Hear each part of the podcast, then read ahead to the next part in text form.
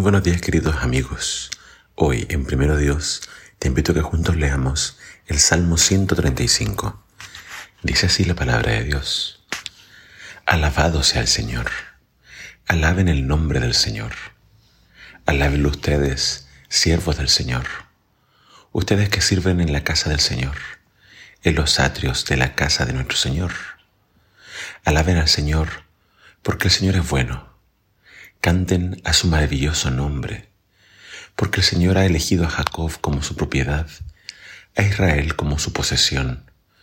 Yo conozco la grandeza del Señor. Sé que es mayor que la de cualquier otro Dios. Él hace cuanto le place por todo el cielo y la tierra y en lo profundo del mar. Hace que las nubes se levanten sobre la tierra.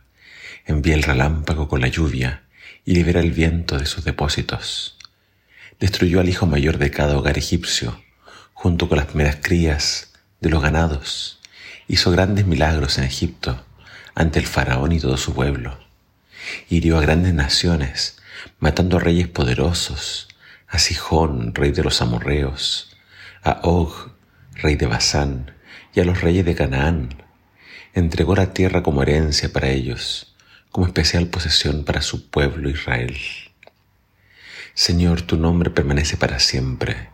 Tu fama, Señor, es conocida por todas las generaciones, porque el Señor restituirá a su pueblo y tendrá compasión de sus siervos. Los ídolos son solo cosas hechas de oro y plata, producto de manos humanas. Tienen boca pero no pueden hablar, ojos pero no pueden ver, tienen oídos pero no pueden oír, nariz pero no pueden respirar. Semejantes a ellos son sus hacedores y todos los que confían en ellos. Israel, bendice al Señor. Sacerdotes de Aarón, bendigan al Señor. Descendientes de Leví, bendigan al Señor. Todos los que le temen, bendigan su nombre.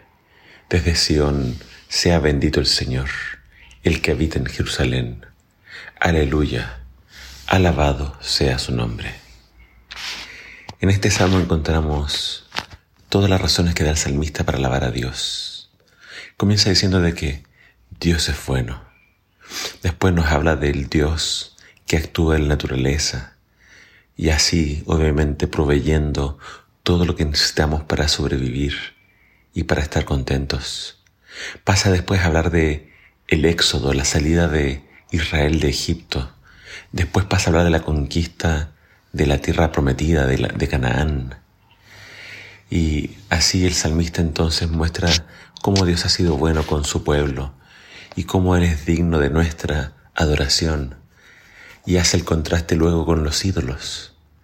Ídolos que no pueden salvar, que no pueden ayudar a nadie, porque fueron hechos por manos humanas. Solo el Señor es digno de alabanza, solo el Señor es digno de nuestra confianza. No te hagas como los que hacen sus ídolos porque se vuelven inútiles. Adora solamente al Señor. Y aunque no sabemos quizás el periodo exacto de, de cuándo se escribió este salmo, hay una petición muy importante en el centro. Y acá el salmista dice, Señor, restablece a tu pueblo. Es decir, esta restitución tiene que ver con quizás que ellos estaban no en la tierra prometida. Si el salmista pide que ellos sean restaurados, es porque quizás no se encontraban en Israel y quizás hayan estado ahora en el cautiverio babilónico y todavía no eran liberados de ese cautiverio. Pero el salmista aún así pone su confianza en el Señor. Él mira hacia atrás, mira el pasado y ve cómo Dios siempre ha librado a su pueblo. Ve cómo Dios ha sido bueno con ellos a pesar de su infidelidad y de su de este apartarse del Dios verdadero para irse tras los ídolos. El samista ve que los ídolos de Egipto de nada sirven, ve que los ídolos de Babilonia de nada sirven. Lo único que sí sirve es alabar al Señor, es poner la confianza en Él y adorarlo a Él.